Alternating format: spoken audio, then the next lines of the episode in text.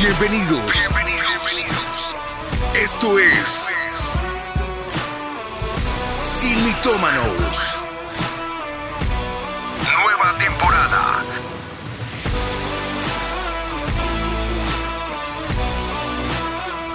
Atendidos por sus propietarios.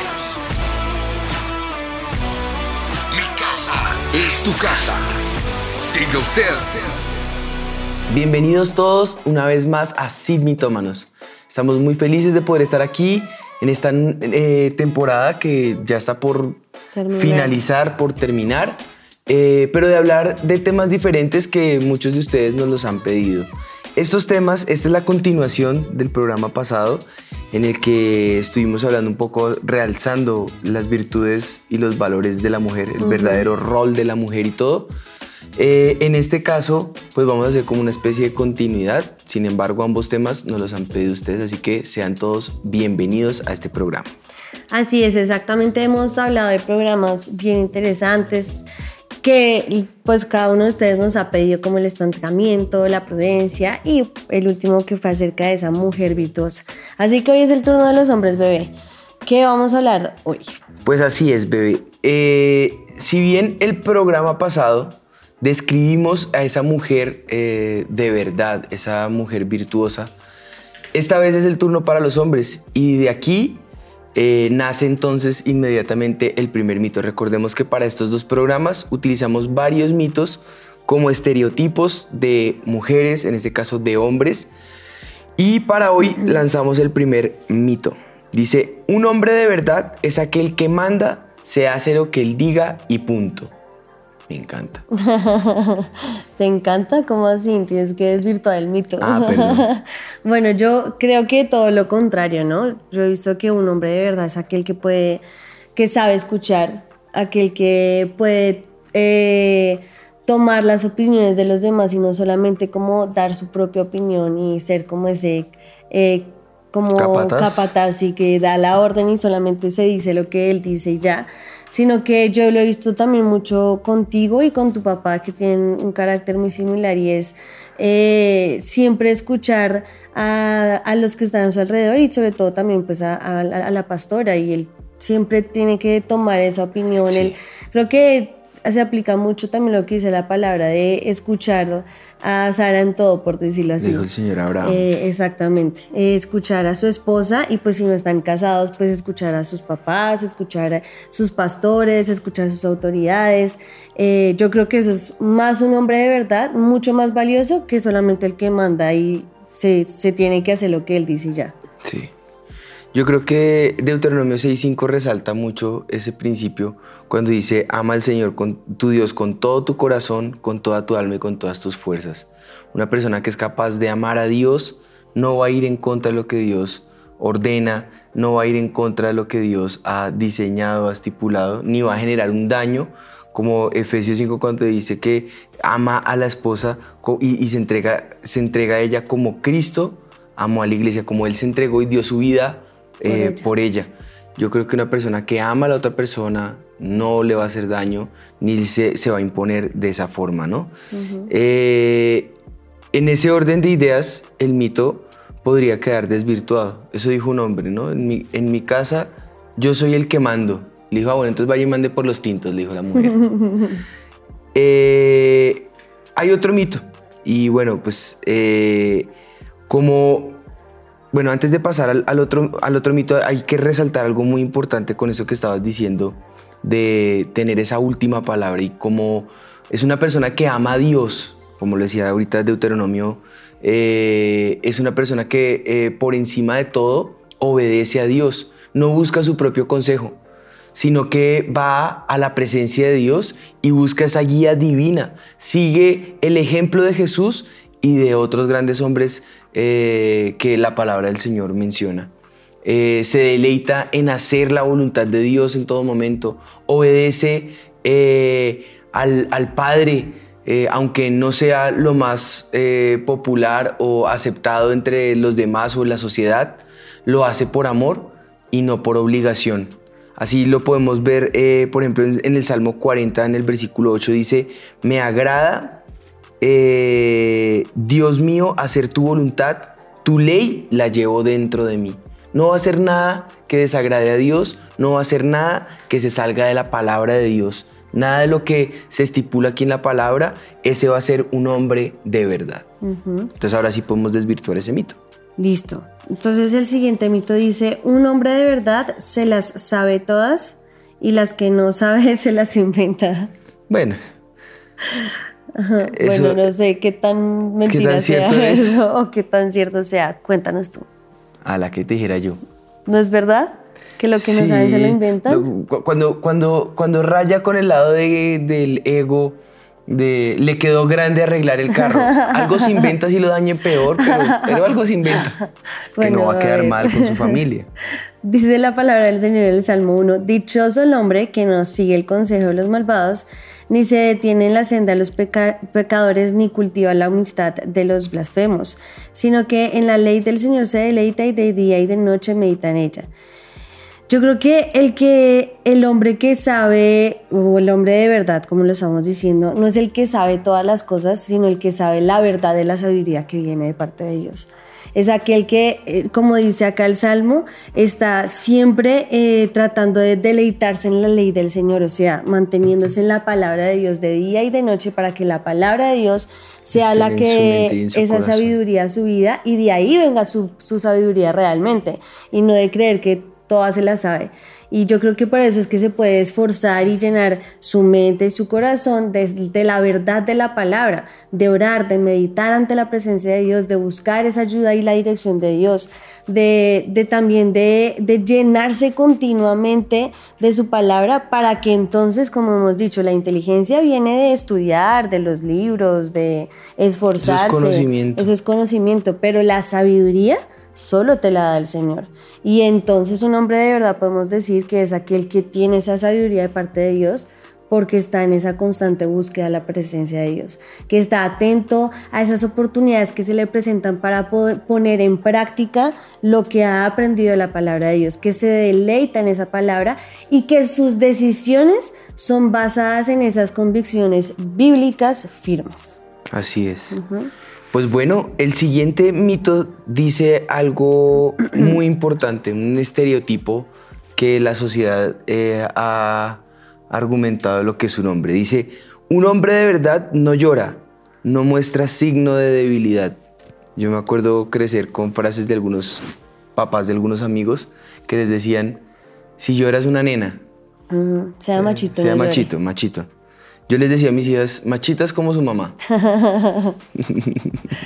Pero los, los hombres lloran. Sí, claro. Sí, uy, pobrecito. Ellas nos hacen llorar. Efesios. Pero de felicidad. Efesios 4:23 dice: Más bien, sean bondadosos y sean compasivos unos con otros. Perdónense mutuamente, así como Dios los perdonó a ustedes en Cristo.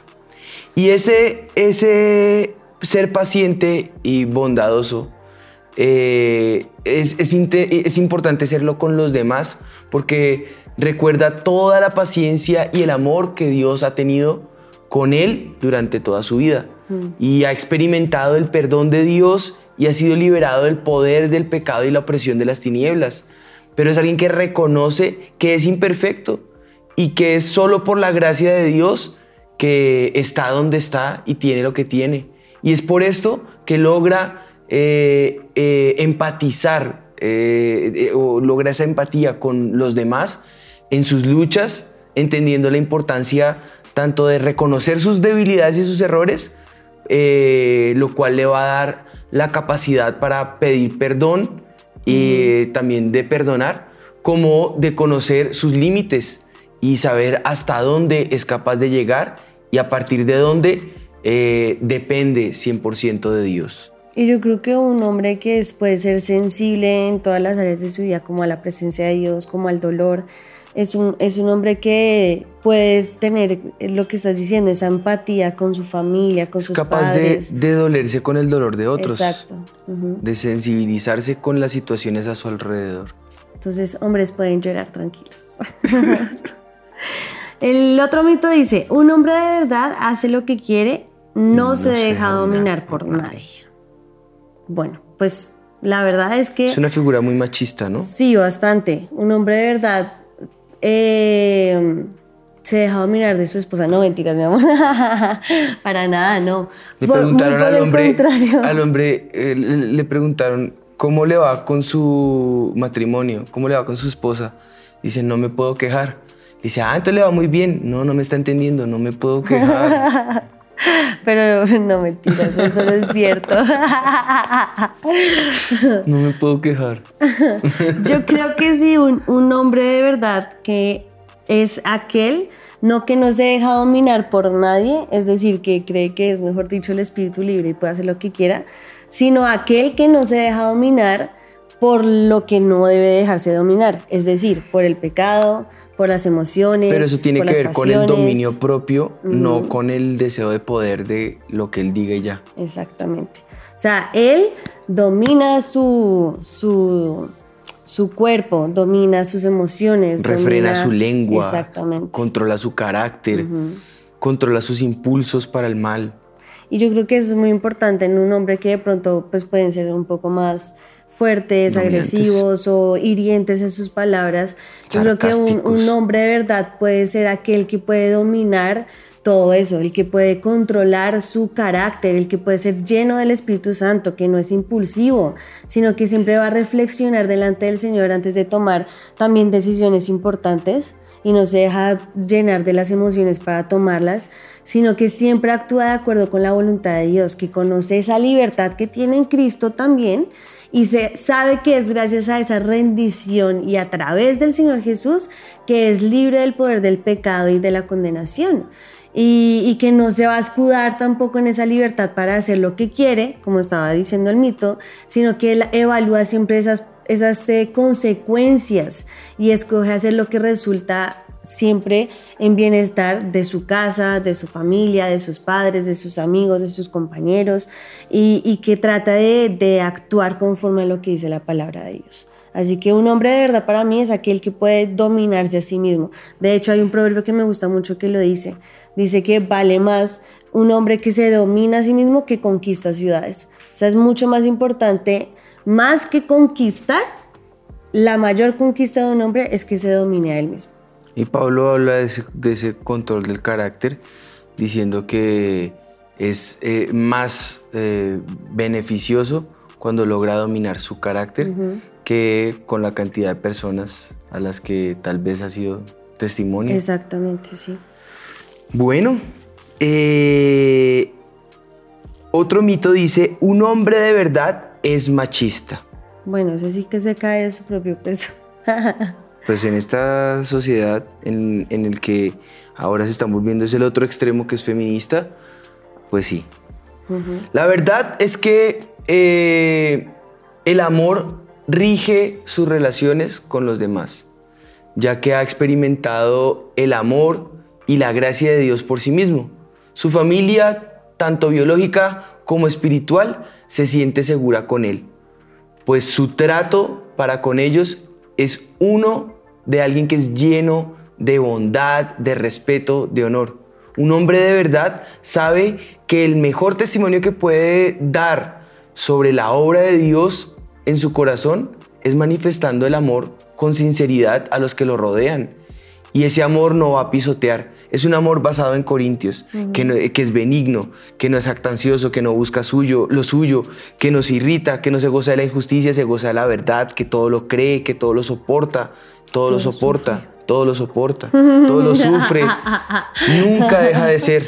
Es, no una- entiendo por qué la repetición. es, una- es un amor que va por encima de cualquier circunstancia y no busca controlar, dominar, aplastar, subyugar, eh, someter. No, es un amor que se rinde, es un amor que se doblega, un amor al que es fácil seguir, porque imita a Cristo como Él ha amado a la iglesia. Eh, es alguien que eh, dignifica a su mujer, la cuida, la valora, la ama, la escucha, porque es carne de su carne, es hueso de sus huesos. Es como dice la palabra del Señor, eh, justo en Efesios 5, cuando empieza a manifestar el rol del marido y de la, de la mujer, y a él le dice que ama a, a su esposa como a sí mismo, porque nadie busca el deterioro ni el daño de sí mismo. De esa misma forma, cuida ese bien que Dios le ha dado porque no va a buscar eh, generar ningún daño.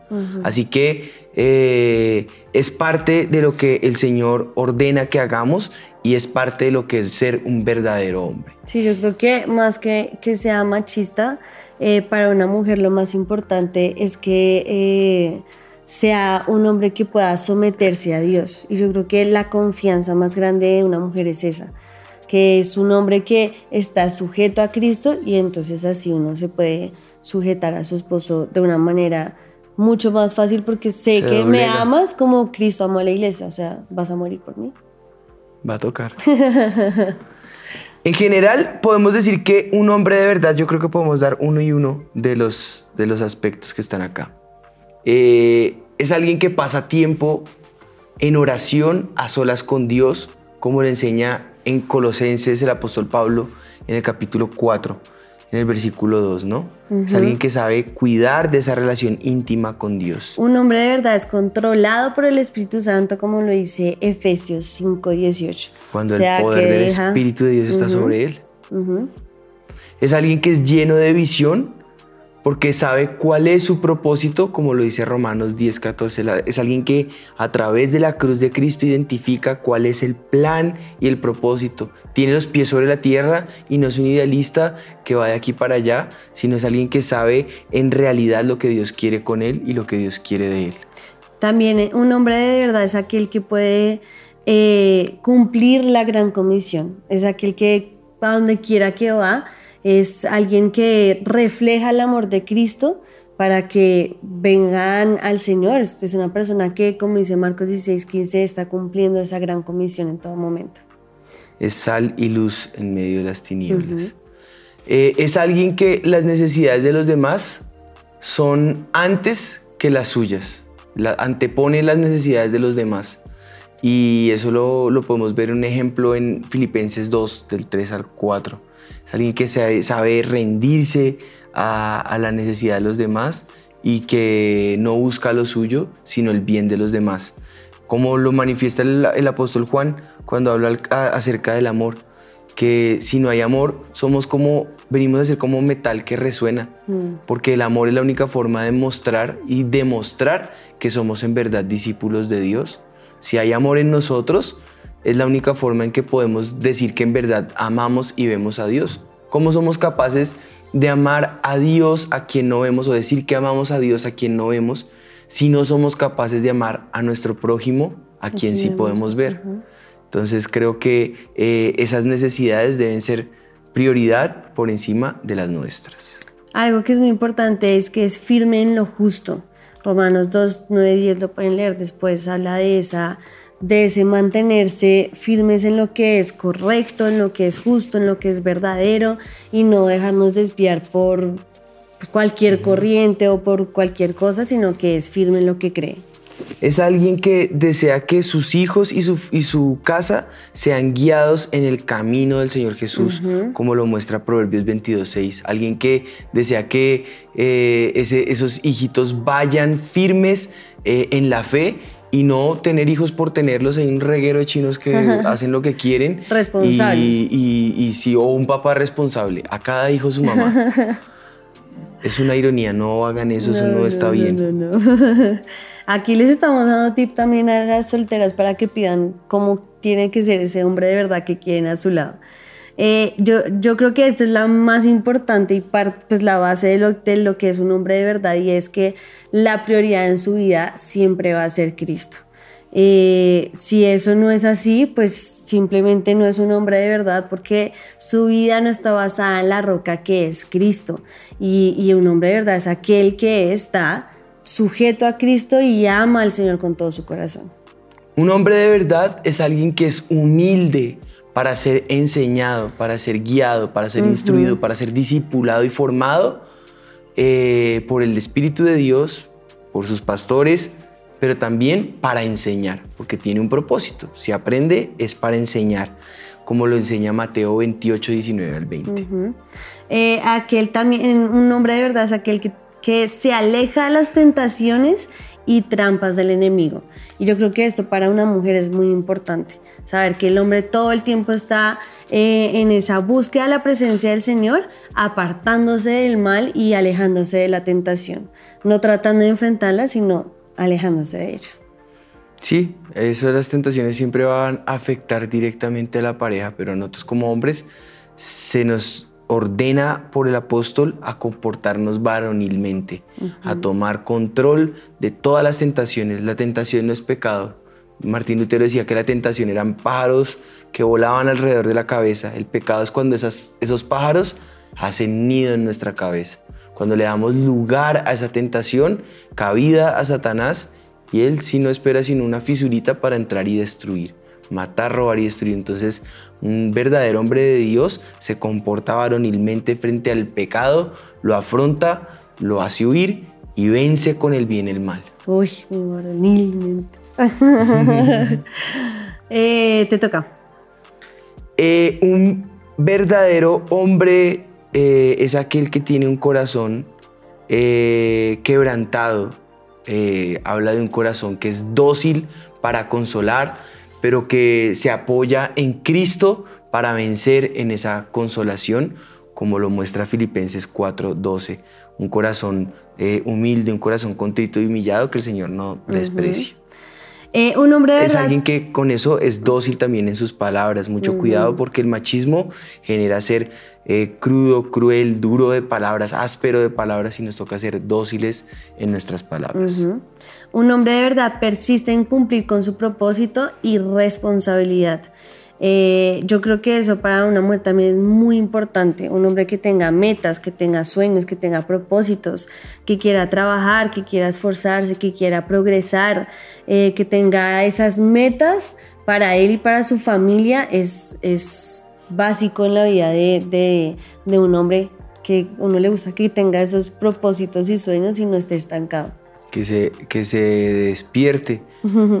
Eh, un hombre de verdad sigue a Jesús y permite que el Espíritu Santo obre en su vida y tiene que ver con esa parte de la enseñanza que ya mencionamos, pero es alguien que está en constante aprendizaje, alguien que sigue a Jesús es capaz de morir a sí mismo, eh, de negarse a sí mismo, de tomar la cruz y seguirlo a Él cada día. Eh, y, eso, eso es parte de alguien que se comporta como un verdadero hijo de Dios. Y por último es un hombre que busca cada día ser conforme a la imagen de Cristo. Y eh, ahí está el, proverbio que tu mamá siempre te enseñaba, sobre toda cosa guardada, guarda tu corazón porque él mana la vida. Yo creo que eso debe hacer un hombre cada día y fue lo que tú aprendiste y siempre me lo has dicho, es guardar tu corazón porque sabes que de él eh, viene la vida y viene todo lo que el Señor quiere para ti y, yo creo que eso es un, un, hombre de verdad. Como mujeres no debemos ir a la, a la sociedad buscando... Eh, quien, quienes de pronto dicen eh, o demuestran, no sé, niñas, como que demuestran una hombría diferente a la que muestra la palabra de Dios, sino que basar nuestra eh, perspectiva de los hombres en lo que dice Dios de ellos en lo que podemos ver en la palabra de Dios y cómo el Señor les creó con tantas virtudes, con, con, tantas, eh, tantos eh, dones, talentos y, y, que podemos ver lo valiosos que son para nuestras vidas y lo importantes que son para nosotras y que es necesario porque el Señor nos hubiera creado a nosotras solas y ya la creación sería perfecta y no creó varón y hembra porque sabe que nos necesitamos y somos el complemento perfecto el uno al otro para el propósito que el Señor tiene. Pero el estereotipo que la sociedad quiere mostrar es, el, el Ken bonito pero brutico. Ahuecadito. y yo creo que no, hay que, que hay que buscar hombres que, que, estén basados en la palabra de Dios y, y, que así que sean bonitos como Ken, pero, pero mejor dicho, llenos del Espíritu Santo. Como Ken, como quien se comporta como Cristo. Exactamente. pues yo creo que en conclusión podemos decir que eh, tengan en cuenta que no es necesario que uno esté sobre el otro, que uno sea el que gobierne y que el otro el que sea subyugado y gobernado, o que sean los dos extremos, o machismo o feminismo, sino que en la medida en que tanto el hombre como la mujer cumplen el propósito que Dios ha puesto en su vida, los roles con los que Dios los ha creado y son eh, eh, dados eh, por Dios esos roles, pues van a vivir en armonía, sin competencias y complicación, se van a amar y van a cumplir el propósito que el Señor tiene para sus vidas, van a cumplir el llamado que Dios ha puesto en su corazón. Así que en ese orden de ideas, pues yo creo que podemos orar. Padre, nosotros presentamos este tiempo delante de ti, Señor, declarando tu presencia en medio de todos los que están aquí conectados, declarando tu manifestación y tu poder, Señor declarando que tu mano poderosa sigue obrando en medio nuestro, Señor, formándonos, ayudándonos en las debilidades, Señor, ayudándonos en las necesidades, ayudándonos a dibujar lo que Satanás ha querido desdibujar en medio nuestro, que tal vez lo que ha traído ha sido dolor, tristeza, engaño, eh, estereotipos falsos, eh, una falsa imagen que hemos abrazado de lo que no es ser eh, verdaderos hijos o hijas de Dios, Señor. Y clamamos, Espíritu de Dios, que en esta hora seas tú forjando ese plan en cada uno de nosotros, Señor encaminándonos hacia ese propósito que tú tienes para cada uno de nosotros, con el cual nos diseñaste, nos planeaste desde el principio, desde la formación del mundo, Señor, y que podamos cumplir esa gran comisión, pero también podamos cumplir con el desarrollo de esos talentos y de esos dones que tú has puesto en nuestras vidas y podamos levantar una descendencia para gloria a tu nombre, Señor, que dignifique tu nombre, que dignifique tu casa y que te exalte a ti eh, eh, Señor Jesús, en medio de estos tiempos tan difíciles te lo pedimos, Padre, en el nombre de Jesús. Señor. que se levante una generación, Señor, no como la de ahora que quiere desvirtuar estos eh, roles, Señor, desvirtuar al hombre y a la mujer que tú has creado, Señor, sino que podamos tener el valor de lo que tú le has entregado a cada hombre que es de bendición para cada una de nosotras, Señor que podamos entender que tú a cada uno nos has dado dones y talentos, roles diferentes y en ellos podamos encontrar esas virtudes, Espíritu de Dios, para levantar esa generación que puede ser ese complemento perfecto como desde el comienzo tú lo has planeado, Señor y que se empieza a desvirtuar cada mentira que Satanás ha estado levantando últimamente, Señor, para, para traer confusión, Espíritu de Dios, sino que empecemos a ver una nueva generación que se levante con sus convicciones firmes, con sus convicciones claras, Señor, y valorando lo que cada uno de nosotros tenemos que es diferente, pero que es ese complemento perfecto en ti en el nombre de Jesús. Gracias te damos, Señor. Amén y amén.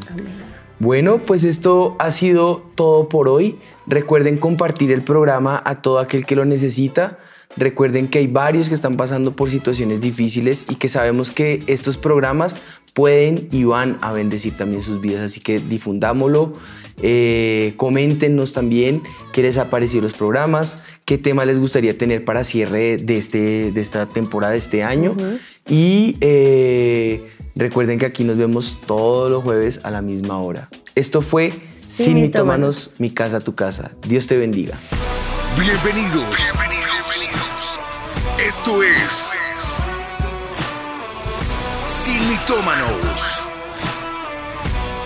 Nueva temporada.